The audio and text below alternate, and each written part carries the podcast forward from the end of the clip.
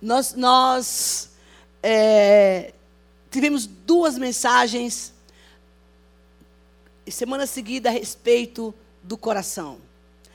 E hoje nós vamos concluir essa, essa, essa mensagem, porque eu creio que, fechando essa mensagem de hoje, nós vamos estar entregando literalmente o nosso coração ao Senhor.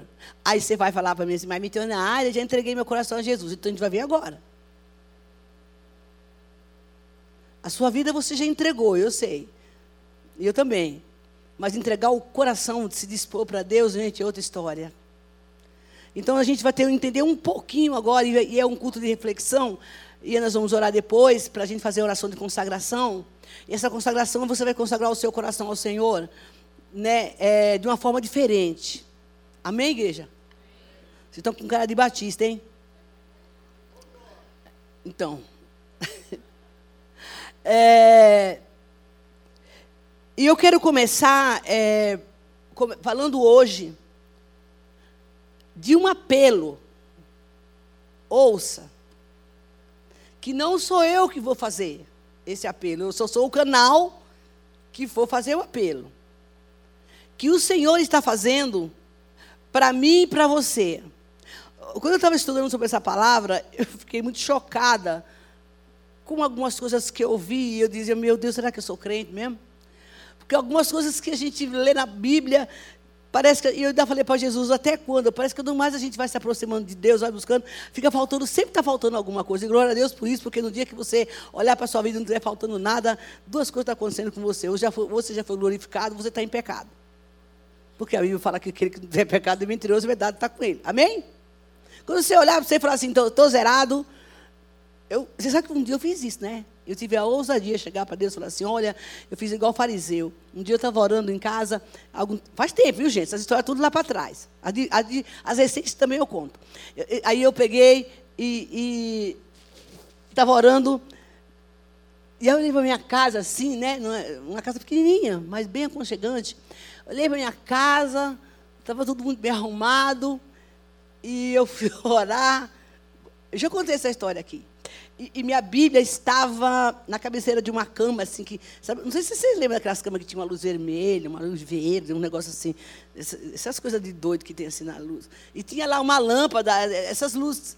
De doido não, hoje é moda, né? Sei lá. Só sei que naquela época era um negócio vermelho que tinha. Eu queria uma cama daquela, comprei, não sei para quê, e botei uma Bíblia lá e ficava batendo a poeira, só pegava final de semana. E um dia, eu estava orando, e eu orei assim para Deus: Senhor, meu Deus, não me falta mais nada. Oração de fariseu. Está é, tá tudo pronto, não falta mais nada. Estragada. Pensa numa mulher, uma crente estragada, era eu. É, e estava casada nessa época. O marido fora da igreja, não estava faltando nada. Olha se pode isso. Aí, é, o desviado, casou com o desviado. Aí não estava faltando nada. Já começou tudo errado e eu não está faltando mais nada. E aí eu quero que o Senhor me providencie uma casa para mim. Agora, tudo que eu preciso é de uma casa. E está é, tá tudo pronto. E eu de joelho fazendo essa oração. Eu fiz essa oração umas três vezes. E eu tinha na minha casa uma. Deixa eu tentar explicar o que, que era.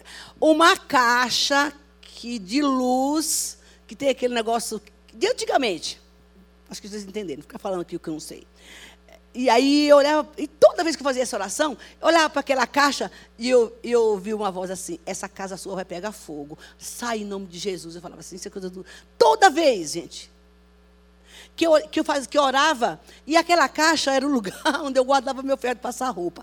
Eu abria aquela janelinha, colocava o ferro, essa casa vai pegar fogo. E um dia eu vi escrito assim, letra na parede.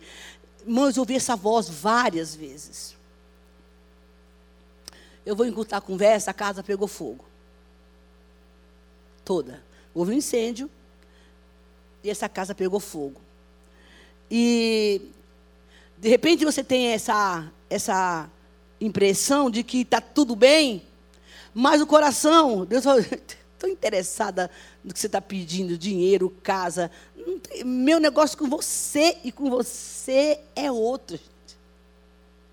fica achando que Deus está interessado, está preocupado em, em, em, te dar os seus bens. Ele vai dar. Mas ele é, primeiro é o reino. E é isso que a gente vai entender um pouco hoje.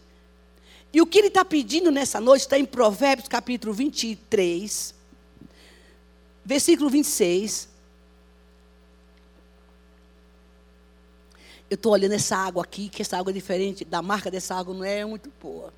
Ela não é igual a dos outros dias, não. Eu, eu tomo água e essa água está estranha. Foi tu ungiu essa água, varão. Tu tem que ungir. Ô Leila, bota ele para ungir a água antes. Provérbio 23, nós vamos ler a parte 1 desse versículo.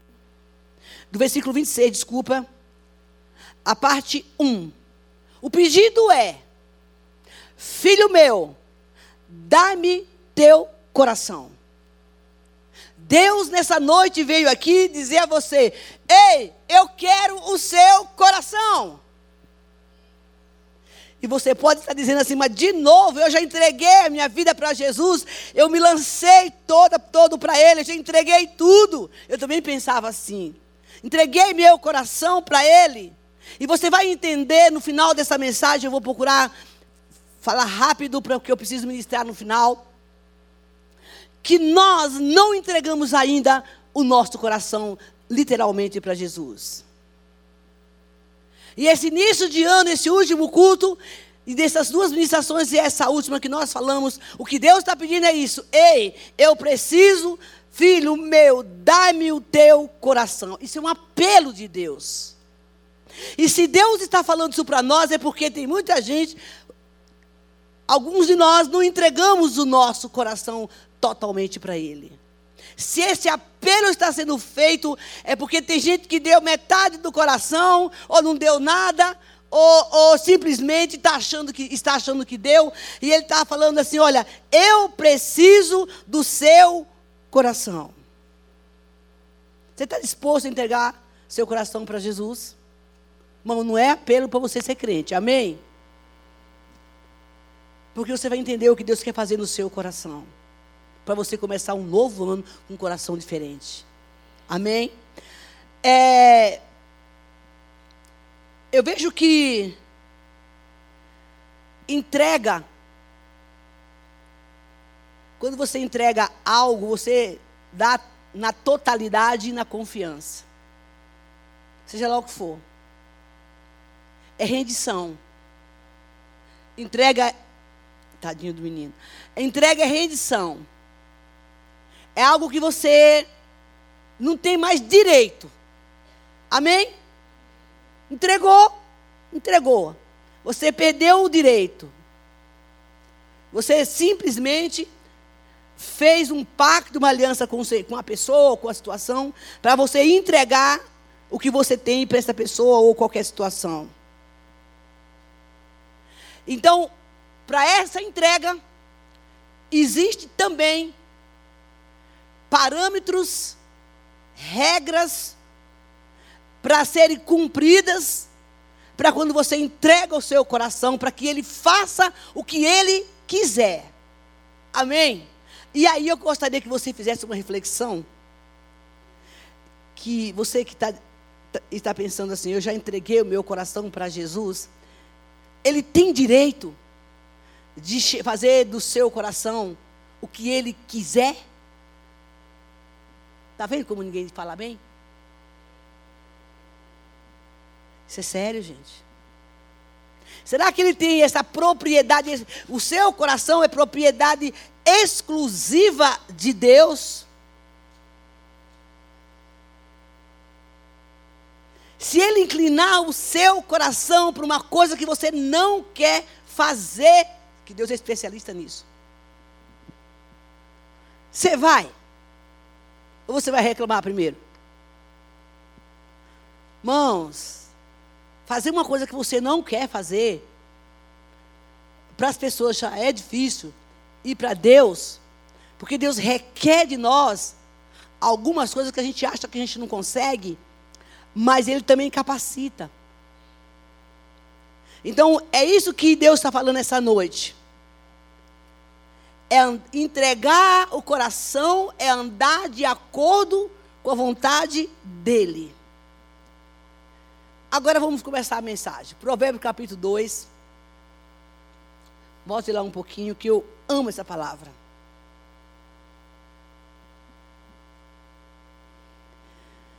Vamos lá. Todo mundo achou? Achou, né? Ouça, por favor, preste bem atenção. O que, é? Ó, gente, pelo amor de Deus, vamos, vamos trazer Bíblia para a igreja, né? Ou celular. Faz alguma coisa aí para acompanhar a leitura. Porque eu vou falar uma coisa para você. Quando você está lendo aqui, ó, eu estou lendo aqui junto com você, de repente vai fazer tuf, uma palavra assim que é para você. Sabe quando faz assim, ó? Você está lendo a palavra, o, o, pastor, ou alguém, ou você mesmo, sai uma, faz uma, sai uma palavra, uma frase assim, aquela ali é para você. Amém? Isso chama-se revelação da palavra. Amém? Filho meu, se você aceitar as minhas palavras, é o conselho de Deus hoje, amém, igreja? Pelo amor de Deus, presta atenção. Deus, pelo amor de Deus, presta atenção. Se você aceitar as minhas palavras e guardar no coração os meus mandamentos, e der ouvido à sabedoria, que é a palavra, inclinar o coração para o discernimento, e clam, se clamar por entendimento, e por discernimento gritar bem alto, entendimento e discernimento da palavra, e procurar sabedoria, como se procura prata, buscá-la como quem busca um tesouro escondido. Então você entenderá o que é temer ao Senhor, achará conhecimento de Deus, pois o Senhor é quem dá sabedoria de que da sua boca procedem conhecimento e discernimento. Ele reserva a sensatez para o justo como escudo e protege quem anda com integridade. Ô oh, glória!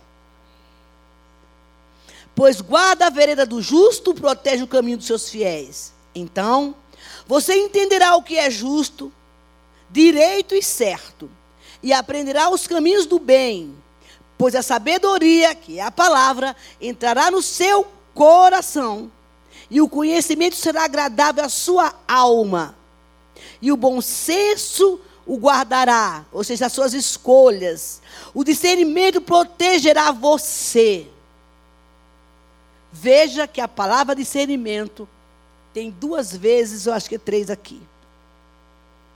A única forma que nós temos para ter discernimento das coisas, de tudo, não é o achômetro.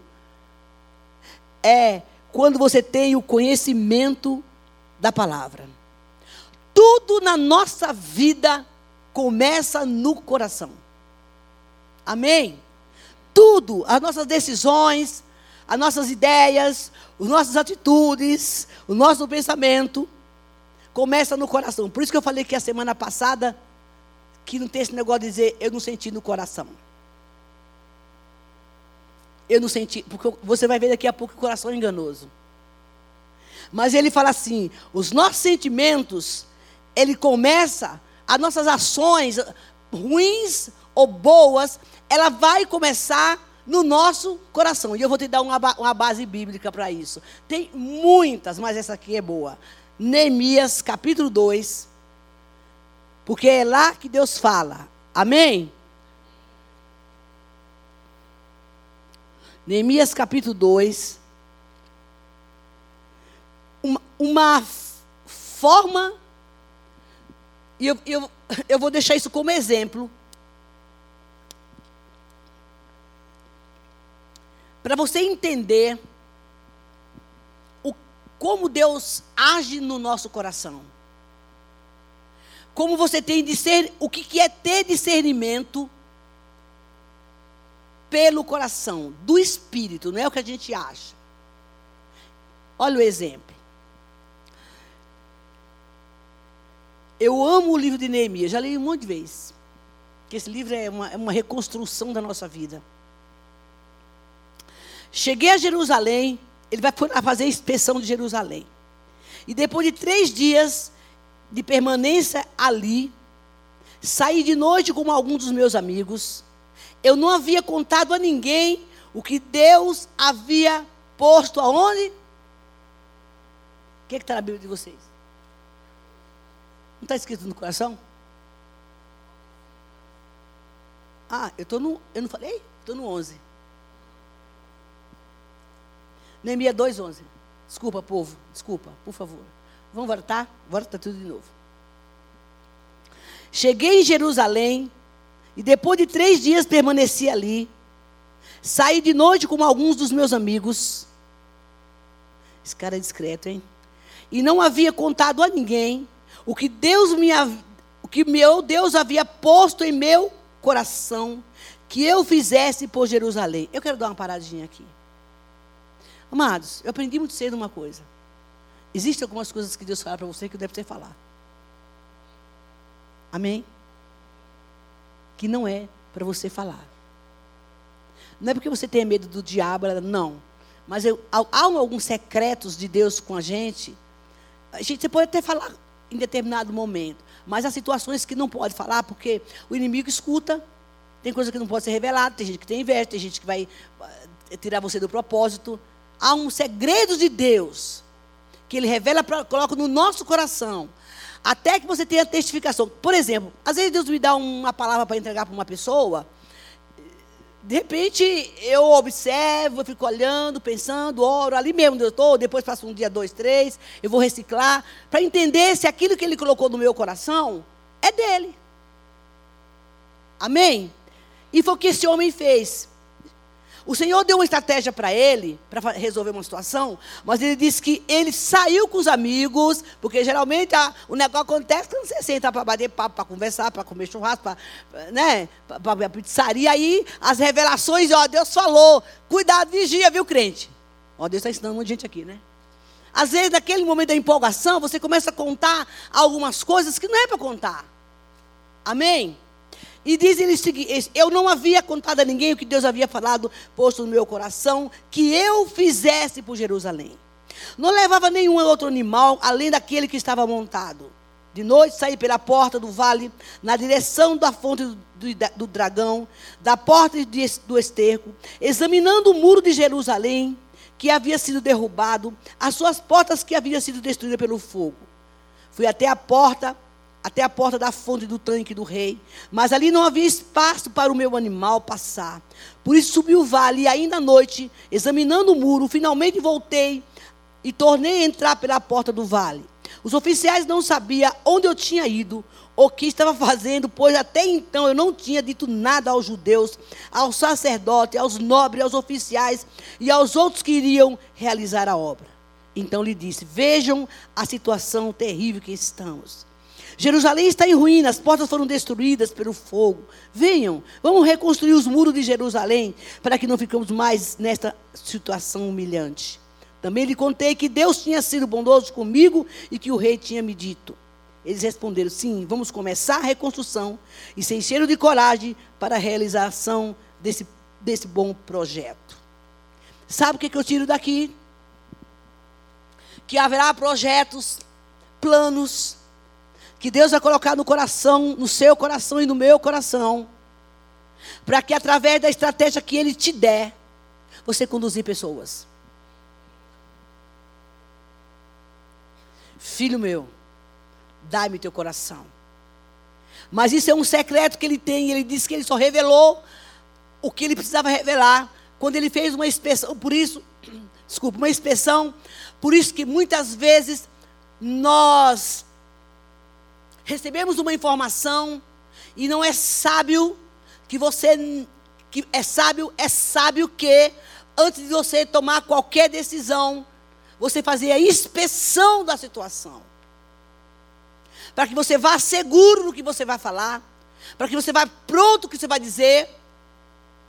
Porque se você for questionado, ou se você você de repente não concordar e você vai sobre uma palavra de Deus, sobre uma direção de Deus, e quando você está sobre uma palavra de Deus, sobre uma direção de Deus, não tem atalho.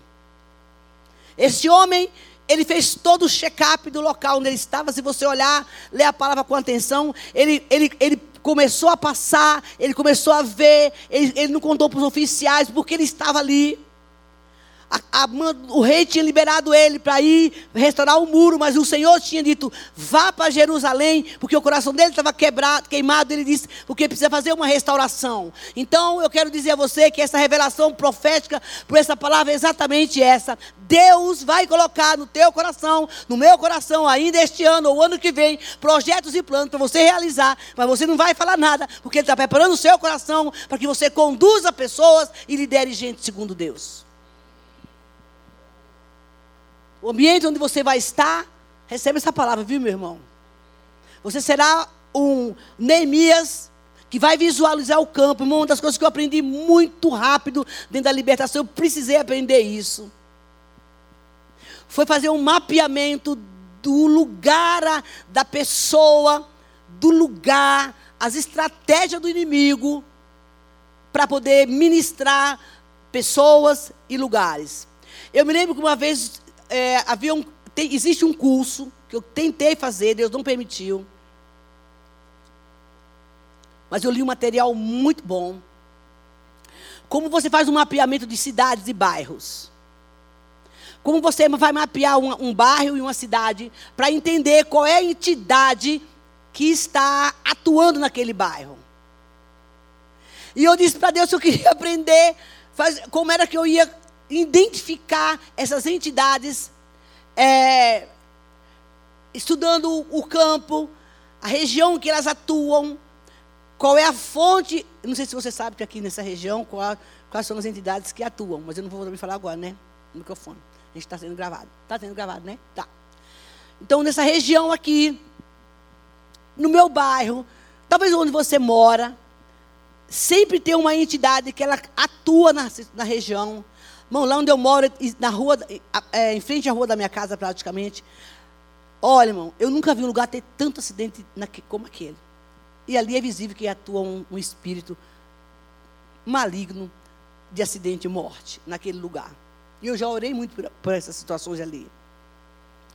Então, ele vai para lá, e Deus fala: você precisa ver o que está acontecendo em sua volta. Não se precipite em fazer as coisas. Veja como é que está a situação. Não fale porque você achou, porque você sentiu, mas o Senhor vai colocar no nosso coração a forma de falar, o jeito de agir, para que nós não tenhamos problemas e tenhamos os nossos achismos. Porque as nossas emoções, elas nos traem, nosso coração ele é enganoso. Então ele diz que quando ele sentiu no coração que Deus tinha falado com ele, ele montou toda a estratégia, ele olhou o campo, ele olhou as pessoas, ele visualizou a situação para saber a hora de agir. Mas nós não somos assim, né? A gente age e depois pensa. Esse é o nosso estilo humano. Principalmente se a gente estiver agitado, preocupado com alguma coisa que a gente quer para ontem. Mas Deus está nos ensinando nessa noite que não é assim que se trabalha e nem é assim que se faz. Amém? O povo fala assim, né? Todo mundo fala. Corações dos outros é um território que ninguém anda. E é verdade. Porque, na verdade, nós não conhecemos o coração de ninguém e nem nós mesmos conhecemos o nosso coração. Porque às vezes nós somos capazes de ter atitudes que a gente desconhece. Eu sempre falo, gente, que todo mundo que tem cachorro, fala assim: meu cachorro é tão bonzinho. Eu falo: cachorro é cachorro. O instinto dele é de animal. Mas tem gente que faz do cachorro uma pessoa. Não estou aqui criticando, né? Estou colocando. Se você estiver aqui em nome de Jesus, né? Não vai bater lá fora, não. Mas tem gente que faz de cachorro pessoa. Um dia eu vou dar uma aula sobre isso aqui. Sobre ligação de alma com os animais. Então faz do cachorro uma pessoa e, e na verdade, é, é, é, é pensa que conhece o animal, o instinto do animal, e ele assim esquece que o animal tem um instinto de animal. Bom, depois que o dia que eu vi o, o, o cachorro do meu vizinho, que ele tanto amava, rasgar o braço dele, o cachorro bonzinho, eu, eu gosto de cachorro na casa do vizinho. Mas eu sou bem cabreira com cachorro. Grandão pior ainda, esses cachorros grandes. E não importa, cachorro é cachorro. Então a gente muitas vezes fala assim: não, mas eu conheço, eu conheço essa pessoa. Não, você não conhece. Você não sabe nem quem é você. Sabe por que, que a gente não conhece? Porque de repente nós somos surpreendidos por alguém que a gente considera que, que a gente conhece muito, que a gente conhece bem, que a gente conhece a, a pessoa. Ah, eu sei, ah, basta você olhar para mim. Eu, irmão, tudo bem, a gente tem afinidades. Porque o corpo fala, as expressões também falam. Mas conhecer o coração de alguém, irmão, por mais casado, 40, 50 anos de casado que você tem com alguém, você não vai conhecer essa pessoa. Aliás, quando casa, acho que é pior ainda. Aí que você vai saber. Dizem que, dizem que a gente só conhece. Tem, que tem dois casamentos na vida do crente. Um é antes de casar, outro depois. Você casa com um e vive com o outro, que é verdade. Quando você chega para viver, com, comer sal junto, fala a verdade. Não é não, Leila? Você vai comer junto, né? O sal, né, varão? Aí, aí você fala assim, nossa, menino que era tão bonzinho, olha só como é que foi. Larga o, o sapato no meio da casa, a meia, eu, fica, eu chuta a meia, larga a toalha no banheiro, fica resmungando, dorme, ronca até dizer chega, entendeu? Barba durante a noite, aí, aí por aí vai. Entendeu? Aí enche o saco, diz que era bonzinho, vazio, nada, cansa. Enfim, é, é, o, é a segunda pessoa que tu casou. E aí, meu, que se não tiver amor, tá na roça. O amor supera todas as coisas, entende? Então, por isso que aqui tem curso de noiva. Quer casar, vem fazer o curso de noiva aqui. Porque no curso de noiva muita gente diz isso, sabia? Que tem gente que vem fazer curso de noivos aqui. Quanto tempo é de curso, amigo? Três. Três meses. Aí quando chega no último dia do curso, fala assim, não quero mais não. Quantas vezes eu já vi gente dizendo que não vai daqui, gente? Fazer o curso de noivo, aí quando chama o pai e a mãe, porque tem uma reunião lá no curso de noivo que vem os dois pais, o, o casal do da, o pai da moça e o pai do rapaz. Aí o bicho pega. Principalmente se a menina, a menina não gosta da sogra. É. Se não, não, não for amiga da sogra. E eu já vi aqui nessa igreja. Minhas filhas fizeram curso aqui para casar. Elas não eram, não eram daqui, mas eu fiz elas fazer o curso, as duas. Vai, ou, ou, ou, ou, vai, ou, faz agora ou cala-se para sempre. Eu vi muita gente desistindo. E sabe qual era uma, eu vou falar, qual era das razões principal? Porque não pode fazer sexo antes do casamento. Aí o povo estava fazendo sexo e desistia. Ou casava, fingia que levava para o leito a sexualidade, e depois lá na frente o problema era mais grave. Amém? E a gente começa a entender, a achar que nós conhecemos as pessoas. E somos surpreendidas por alguém que você convive. Ela tomando decisões. Os pitis, os, os BO, como diz o povo aí do mundo.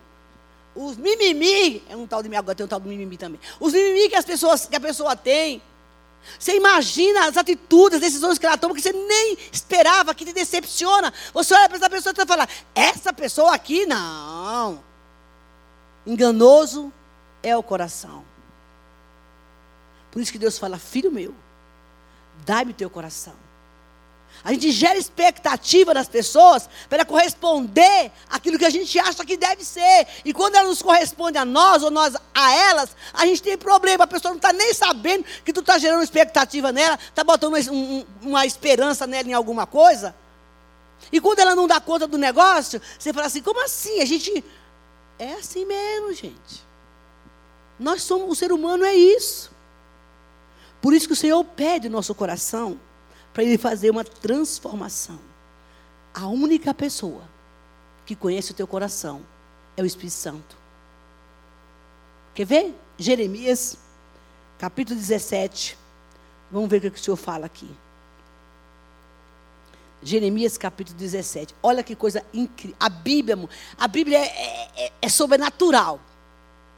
Tem tudo. Resposta para tudo. O versículo 9. Olha o que Deus fala a respeito do coração. O coração é mais enganoso do que qualquer uma outra coisa.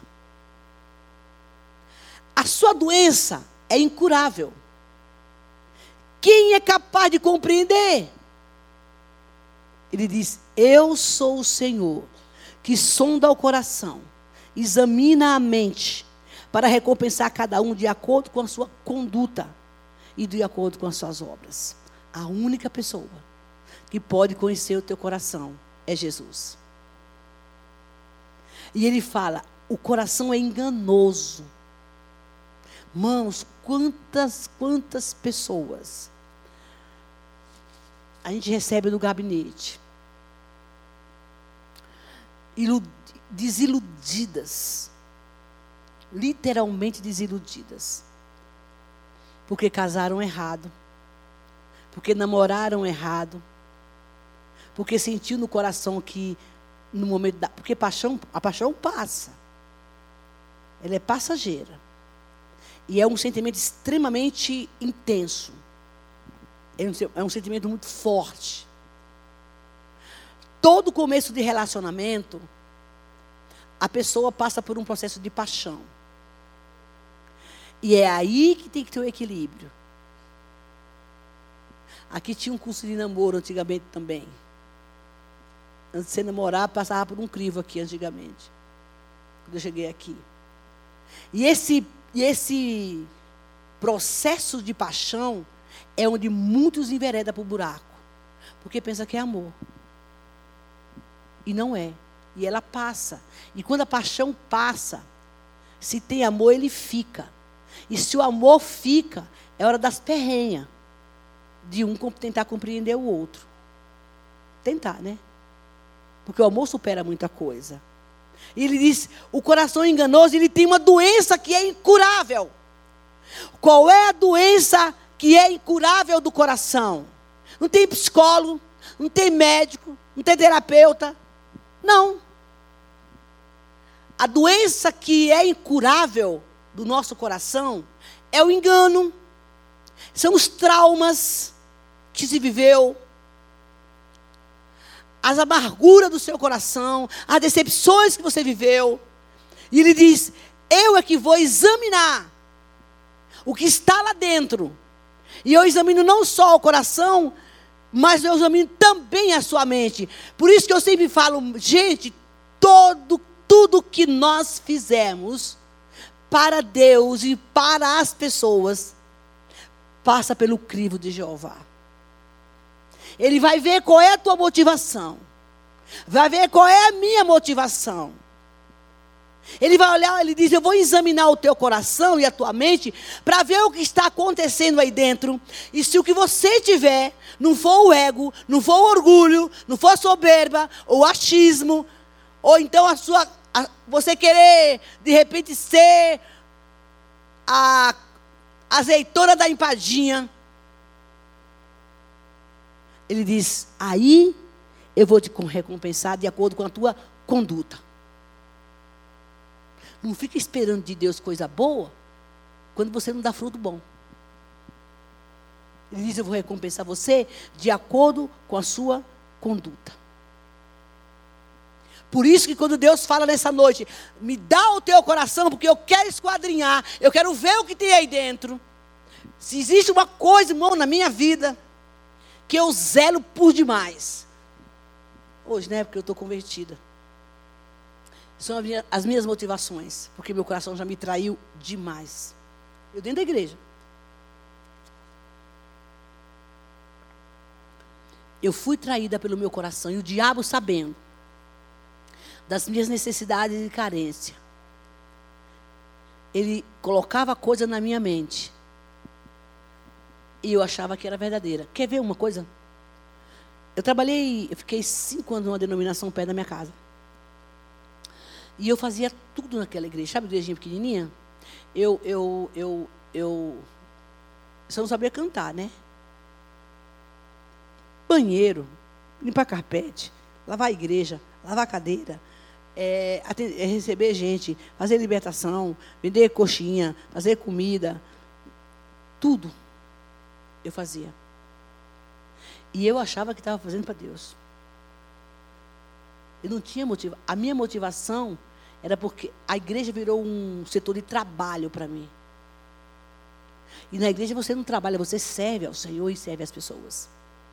Eu nunca tinha parado para pensar que o que eu estava fazendo ali era um trabalho. Porque eu queria produzir. E um dia Deus falou para mim assim: tudo que você faz, não chega até, até a mim. Porque a sua motivação é você mesma, e as pessoas, e a igreja e o pastor, não eu.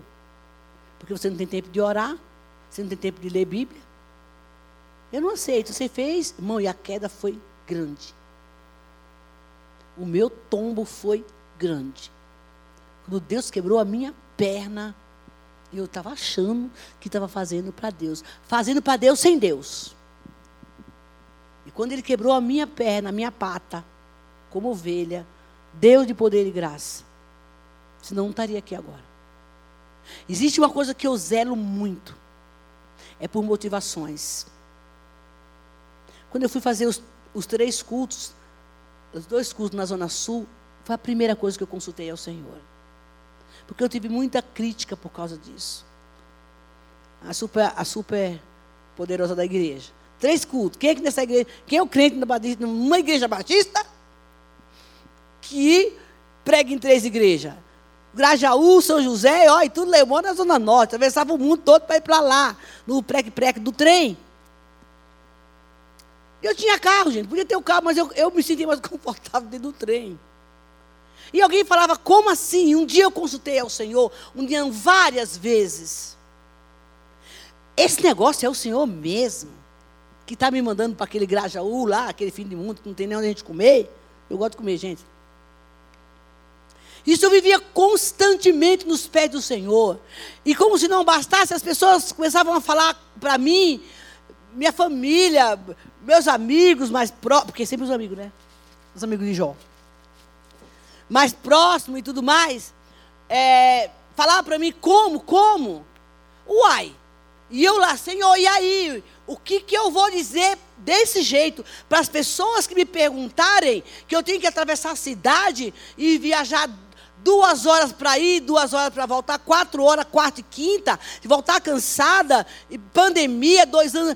O que, que eu vou falar para as pessoas logo no começo? Deus falou para mim: por que, que você tem que falar para as pessoas? O que, que você tem que dar de explicação? Eu estou te mandando. Enquanto eu não tinha a convicção no meu coração, aí eu comecei a pedir sinal. Se o Senhor me mandou mesmo, então o Senhor tem que me dar um sinal de que eu estou no caminho. Aliás, não, eu faço muito isso de que eu estou no caminho, que é o Senhor que está me mandando, que isso não é invenção do meu coração, que isso não é a minha vontade, porque eu já fiz isso lá atrás, eu fiz muita coisa para o Senhor, e o Senhor não estava no que eu estava fazendo, dentro da igreja, fazendo tantas coisas, pregando, ministrando, viajando, mas o Senhor nunca me mandou fazer aquilo. Mas o Senhor me preservou por um tempo, porque não estava no coração de Deus, e o que não está no coração de Deus também eu não quero. E você também, também quer viver isso. Irmão, eu tinha muita vontade de ser cantora. Inventei de querer ser cantora. Olha. Onde queria ser cantora? Jesus dos crentes. Mas eu podia fazer uma aula de música, de canto, sabia? Inventar de ser cantora, porque tem gente que é assim, né? Não sabe cantar, mas vai fazer uma aula de conta. Paga uma fortuna para trocar um instrumento, não sei das quantas. Paga uma fortuna para cantar não sei aonde. E se considera cantora. Ei, isso é técnica. Isso é coisa de homens. Isso não é coisa de Deus. O que é de Deus, Ele aperfeiçoa. Isso vai para o céu. Quando eu dizia que eu queria pregar, eu já falei aqui, eu dizia, ah, eu queria tanto ser pregadora. Aí eu, eu não era crente, não, gente. Eu estava indo para a igreja, meus, meus primeiros passos para a igreja. E Deus falava para mim, qual é a sua motivação? Aí o diabo falava assim, ah, tu já pensou? Tu está lá em cima, na, na, lá, lá no, no, culto, no púlpito, o povo te olhando, o ego, né? Deus falava, não. Eu falava, não, mas não é para isso que eu quero. Eu aqui do outro lado, mas não é para isso que eu quero. Eu preciso ouvir, eu, eu preciso falar para as pessoas. Por isso que Deus pegou o meu coração e fez um processo de, de trabalhar. Dolorido, bastante dolorido, mas Ele limpou. Para que eu fosse receber o que Ele tinha para mim. Então, na verdade, ele diz: o coração ele é incurável, mas Deus tem cura. Ele diz: eu sou do teu coração e eu te recompenso de acordo com as tuas motivações. E ele diz que ele sonda. Conhece lá o louvor, né? Ele diz: sonda, para ver o que há em mim que não te agrada. E ele vai sondar. Deus não entrega nada para ninguém sem que antes ele encontre o seu coração, porque ele é enganoso. Ele tem um plano pronto para mim e para você. Tenha certeza disso. Ele quer conduzir o seu coração de acordo com a vontade dele. Sabe, irmãos, isso é morrer todo dia. É morrer todo dia. É você ter vontade de fazer algumas coisas. Um dia eu falava para Deus assim, ó, senhor, desculpa aí, mas eu vou contar essa história. O senhor não acha que o senhor é muito egoísta? O senhor me quer só para o senhor? Na, sabe aquelas crises de alma? Você está sozinho, não casa nunca? Aí você fica assim, qual o problema do senhor? O senhor não me quer só só? Todo mundo namora, casa e ainda estou aqui encalhada. Aí ele fala assim, mas tu já teve três, né, mulher? Então quieto facho aí, né? Quieto facho aí, porque tem que fazer um tratamento. Mas eu estou falando coisa que já aconteceu, tá? Eu estou tratada hoje. Mas era assim. Você não acha que o senhor é muito egoísta, não? Porque quando a gente está na crise, a gente faz tanta besteira para Deus. A minha graça te basta, filha, porque o meu poder se aperfeiçoa da tua fraqueza. Mas sou apaixonado por Jesus. Só pensa uma mulher apaixonada por Jesus, sou eu. Quando eu vejo as coisas que ele faz na minha vida, eu falei, o Senhor é muito corajoso. Porque eu sou. Como é que o Senhor me perou, tirou do mundo? Quando Jesus falou para mim, olha, eu estava um dia estudando a palavra, ele dizia, eu tiro do mundo tudo e eu exalto. Eu tiro do lixo e ponho eu, eu, eu, eu boto no, no, no púlpito. Eu falei, essa sou eu. O Senhor me tirou do lixo. Do lixo, pô, estragado. Eu me transportava lá para a Bahia. Lembrava, quando eu era criança, eu não, tinha brinquedo. E tu ficava catando caco de lixo lá no lixo, catando um lixo, um brinquedo para brincar. E eu, foi de lá que eu vim. Do lixo. E ele dizia: eu, eu tiro do lixo e eu exalto, mas porque eu vejo a motivação do meu coração é morrer todo dia. Um dia eu estava em casa e Deus me disse: Você não é uma mulher comum. Eu disse: Como assim, Jesus? Conversa doida é essa? Falar isso na rua que você não é uma mulher comum hoje é meio perigoso. Você não é uma mulher comum. E eu tentei entender por que ele me disse isso. Ele disse: Sabe, tem mulheres como você que fazem algumas coisas naturais, que não é errado. Mas algumas coisas que essas mulheres fazem, naturais, que não é errado nem é pecado, você não pode fazer. E eu vou dar um exemplo. Fui para um acampamento de jovem alguns anos atrás. E eu sou, eu amo brinco, gente. Eu, eu fico de brinco o dia inteiro, de manhã, de tarde, de noite. Eu, eu, se eu não vou usar brinco, eu não estou arrumada. Lavando louça no tanque, eu gosto de, de botar brinco. E aí eu resolvi comprar um brinco de pena. Sabe uma pena? colorida, eu coloquei e fui para o acampamento. Quando eu cheguei lá, eu fui o alvo de comentários. A missionária da libertação tocou uma pena que é do centro de Macumba do Capeta. E eu bem, adorei, minha pena é linda, colorida, amarela, com vermelho, linda, estava amando minha pena. Assim. A missionária está com uma pena, uma pena do centro de Macumba, não sei o quê. E eis que Ouçam isso. Estou falando de mulher que não é comum. Amém? Qualquer pessoa pode colocar a pena. Qual é o problema? Nenhum. Pena, pneu, o que você quiser colocar da orelha. Tem gente que coloca os pneus, assim.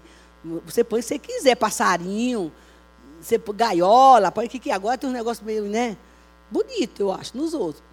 É, então, eis que havia um irmão lá que tinha sido um, um ex-filho das trevas. Mas agora ele era cristão e tinha ido para a Bahia. E ele chegou com um monte de tererê. Sabe que é tererê? Sabe, aqueles, aqueles tererê. tererê. É um, para quem sabe, tererê é um, um, uns tracinhos cheios de bolinha, assim, que coloca colorido. Bonito até. E ele estava com esse tal desse tererê e com uma roupa é, eu não sei se era jamaicana, uma túnica jamaicana ou da África. E aí ele chamou a atenção pior que eu, mas eu era missionária. E aí alguém na mesa do almoço chegou e fez assim: Ô, oh, fulano, você está aí com esse. Com esse e ele fez assim: qual o problema? A missionária está com a pena também na orelha. Chegou meu pastor e disse: Bel, tira esse trem tira essa pena e joga no mato. Porque tu está causando com essa pena aqui pendurada. Vai pôr tua pena em outro lugar, que não vai dar certo. Tirei, irmãos. Com muita dó, né? Mas tirei, fiquei com raiva. Mas isso são coisas que Deus requer de uns. Eu estou aqui dando um exemplo, tá bom, gente? Por favor. Bota a pena que você quiser. E, e, e só não anda de qualquer jeito na rua aí mostrando o corpo, né? Mas, por favor, tenha educação, pelo menos. Né? Para vir para a igreja, principalmente. Que a gente vê um povo na igreja aqui que dá vontade de ficar na porta, mas todo mundo voltar para casa vestir a, vestir a roupa direito. E eu faço. Se eu conhecer, eu faço. Se tiver, se for minha amiga entrar torta na igreja, eu falo, volta para casa, bota outra roupa. Já, tirei, já cheguei a tirar um casaco meu, mandar uma mulher vestir. O povo quer me matar por causa disso. Mas não ligo, não. Então, eu acredito que essas coisas, que quando Deus vê, porque, irmão, a motivação. Nada de você botar uma roupa legal, mas a motivação. E eu aqui, quando eu frequentava o culto do jovem, hum, o up, meu Deus, o povo é ver Isabel. É, casa de Deus, meu. Mas as meninas vinham assim mesmo, a fim de provocar o, o negócio. E se eu tiver e eu conhecer, eu chamo, irmão. Preciso, com amor, né? Claro, com graça, com educação, né? Então, a motivação do coração. Ele diz: Eu vou examinar a sua mente, para saber o que você está pensando.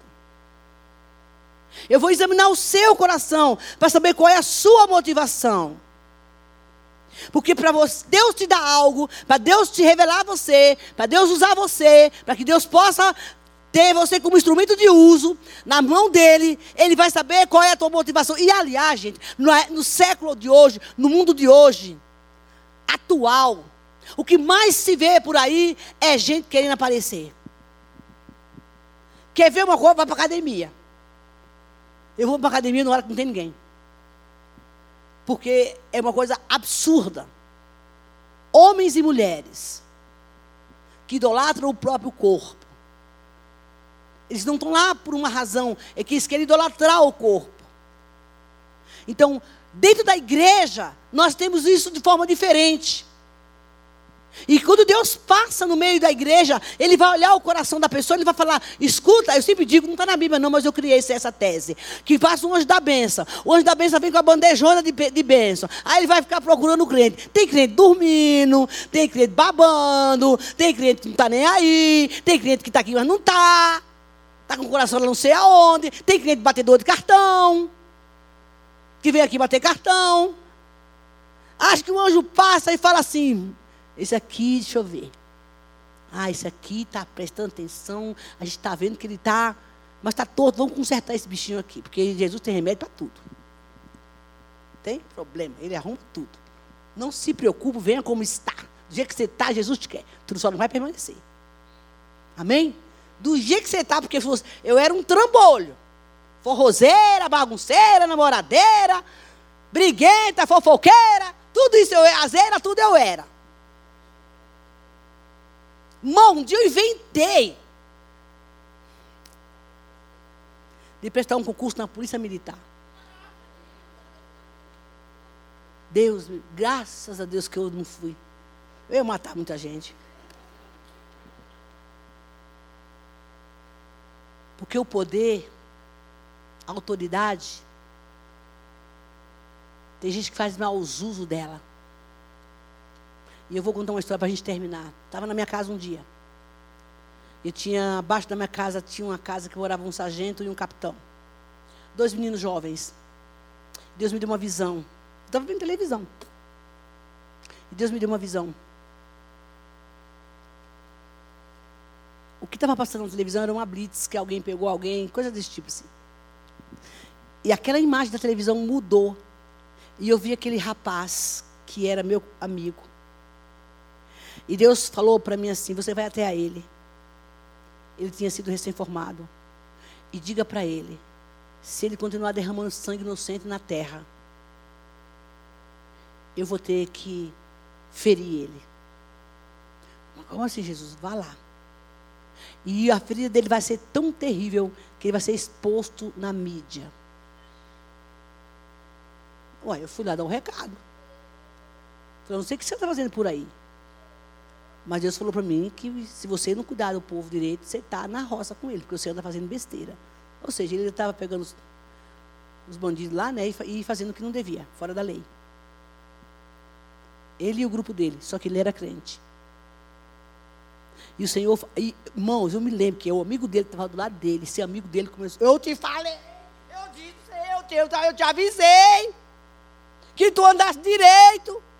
Irmão, nós somos diferentes. Nós não podemos fazer o que os outros fazem. O menino começou a tremer. Eu disse: Deus me disse que você anda derramando sangue inocente na terra. E você não pode trabalhar dessa forma. Eu era jovem, mas eu era ousada. Acho que ainda sou hoje um pouco. No espírito a gente é tudo, né?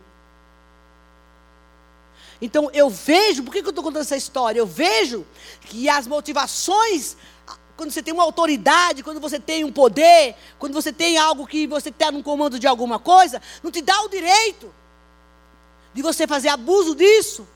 Porque você é um crente, se você é um líder, se você é um dono de uma empresa, se você comanda um grupo, veja o que foi que Neemias fez. Ele tinha a autoridade de Deus, ele tinha uma unção, ele tinha uma palavra de Deus para resolver as coisas, mas o que, que ele fez? Ele foi lá, olhou e disse: Não, eu vou esperar a hora certa de agir do jeito de Deus. É assim que nós temos que ser. Enganoso é o coração. Só Jesus é capaz de mudar as marcas do nosso coração. Só Ele que pode curar as nossas doenças, e as feridas e os traumas do nosso coração. Que para nós, muitas vezes, parece que não tem jeito. Mas deixa eu te falar. Deus não está preocupado com o que você está sentindo ou que você viveu. Ele está preocupado, o que ele quer é transformar o seu pranto em alegria é transformar o seu. Pode subir o pessoal do louvor. É transformar o seu coração. É mudar a sua história. Porque Ele mudou a minha. Ele transformou o meu coração. Ele diz assim: Ele, o coração te engana. E ele é doente, que são nossas emoções, os nossos sentimentos. Isso é o nosso coração, não é o nosso órgão. É a nossa vida, é a nossa alma. Mas ele diz: o mal dele é incurável, mas eu, Senhor, som do teu coração e eu mudo a tua história. Eu quero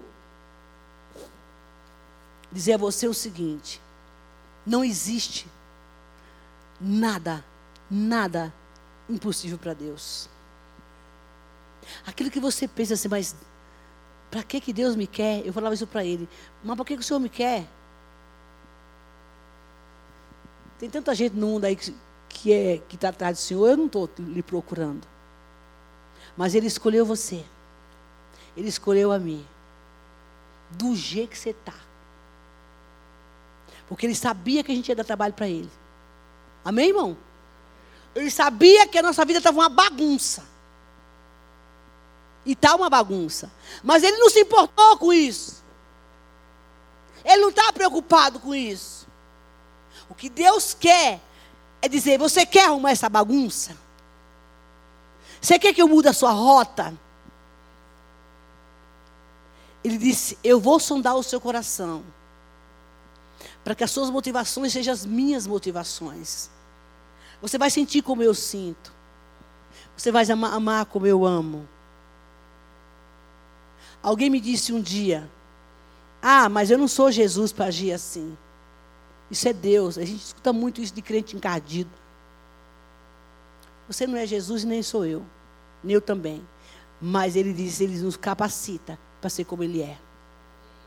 Até ele voltar, a gente vai, vai estar passando por transformação. Mas uma coisa é certa. Hoje ele pede o seu coração.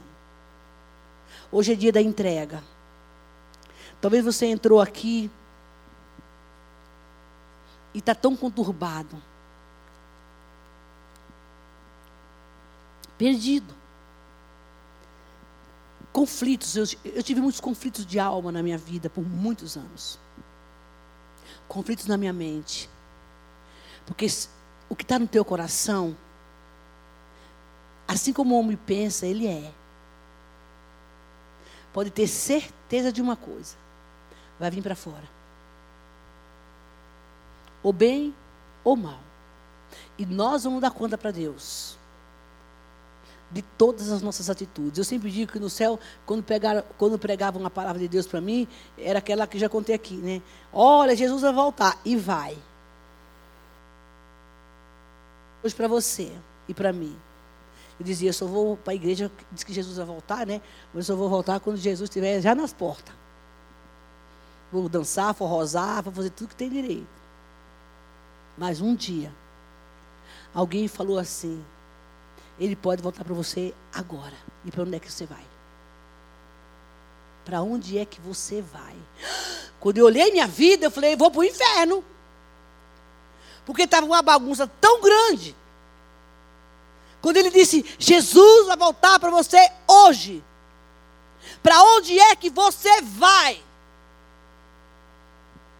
O diabo vai te, vai te levar. Você vai ficar sapecando lá no fogo do inferno. Eu disse: o quê? Não, quero isso não. Tem outro lugar? Tem. A glória e o céu te espera. Você vai ver Jesus.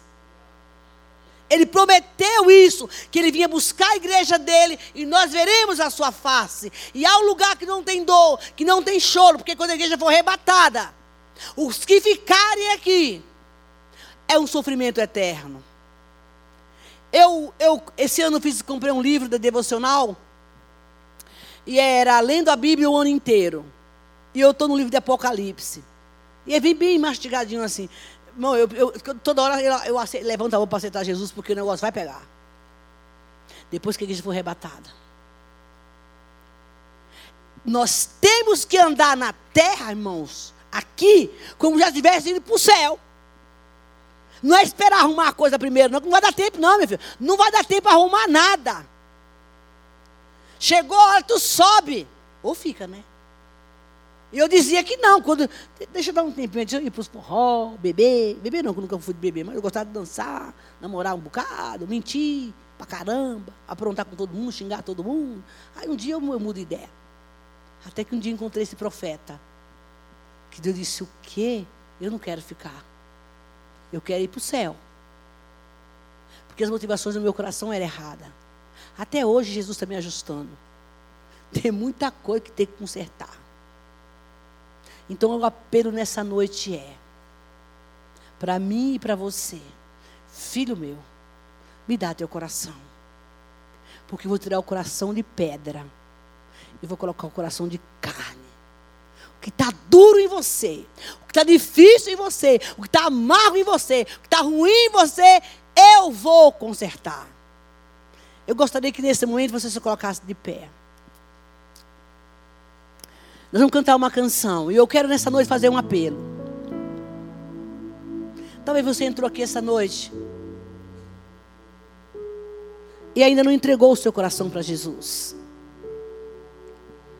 Dizer: Olha, o meu coração está uma bagunça.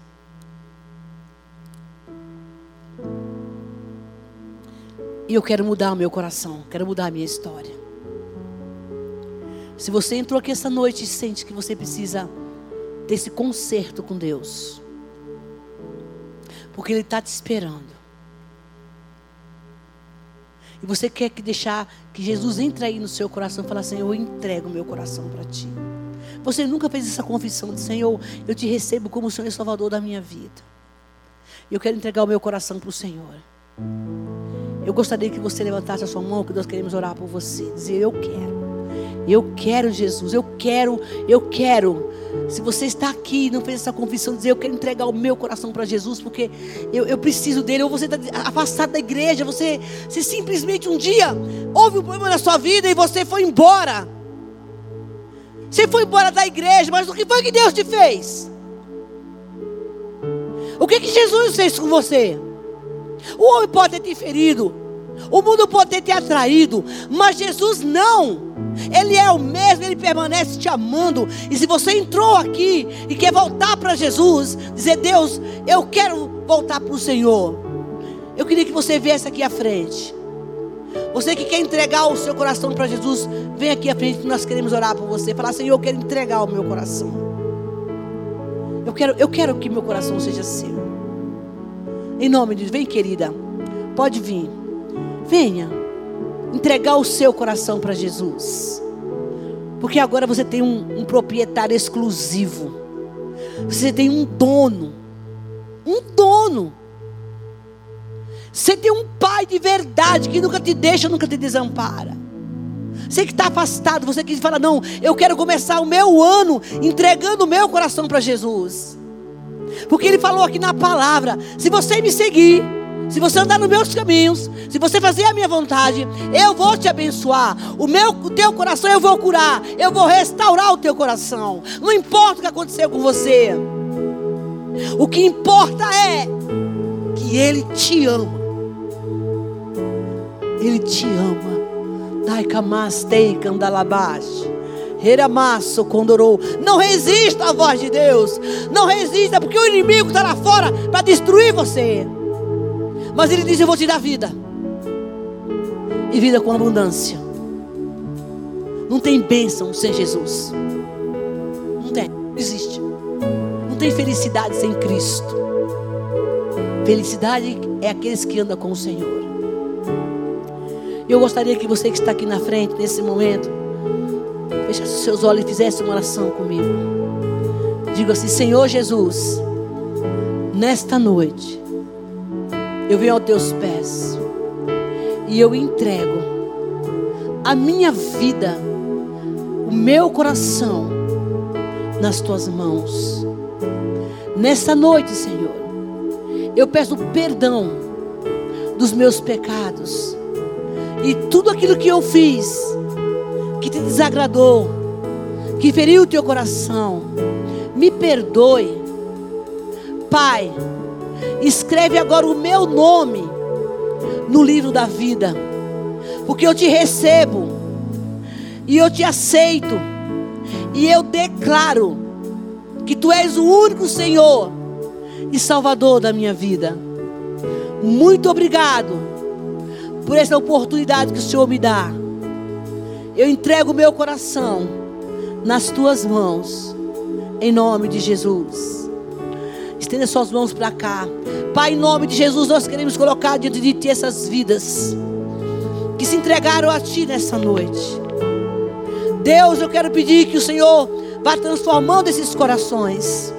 O Senhor trabalhe de uma forma sobrenatural, para que possam ver a Tua glória e a Tua presença. Guarda-os, protege de todo o mal. Que esse ano eles comecem uma vida diferente. Na Tua presença. E eu te agradeço. Em nome de Jesus. Gente, agora vocês olhem para mim um pouquinho. Vocês têm um proprietário exclusivo. Jesus. É o dono de vocês. É o pai de vocês. Vocês não estão mais só. E além de vocês não estarem mais só, vocês têm uma família que vão acolher vocês. Vira para trás, hein? Família de vocês. Aplauda o Senhor. Sejam bem-vindos. Os meninos vão acompanhar vocês aqui. Leva ela até lá, por favor. Amados, você que está aí, põe a mão no seu coração. Nós vamos fazer uma oração de consagração. E essa oração, você vai consagrar ao Senhor o seu coração. Feche seus olhos.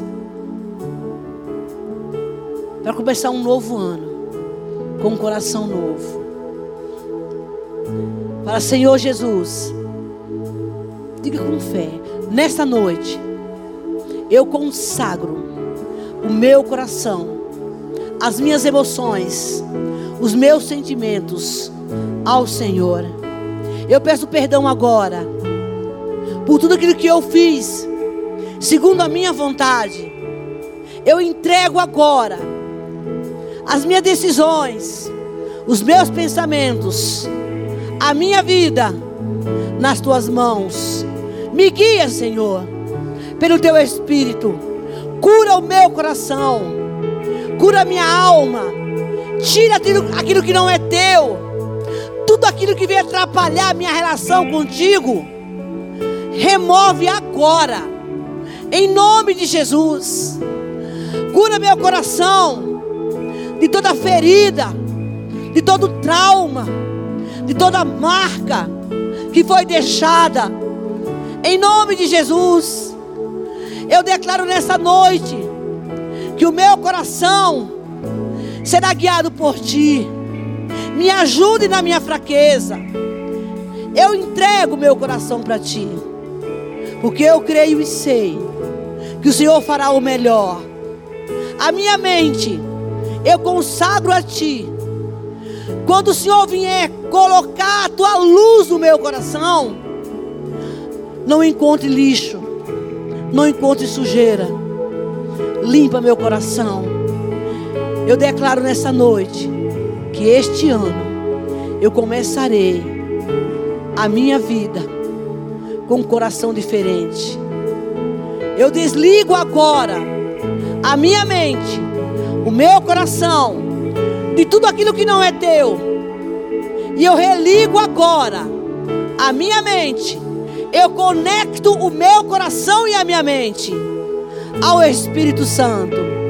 Eu quero pensar como o Senhor pensa. Eu quero sentir como o Senhor sente. E quero ser guiada por Ti. Espírito Santo, vem. Me guia. Que os meus sentimentos sejam os sentimentos do Pai. O que eu quero, Senhor, te agradar. Muito obrigado por esta oportunidade dessa noite de reconsagrar o meu coração a Ti. E eu te agradeço. Em nome de Jesus. Amém e amém.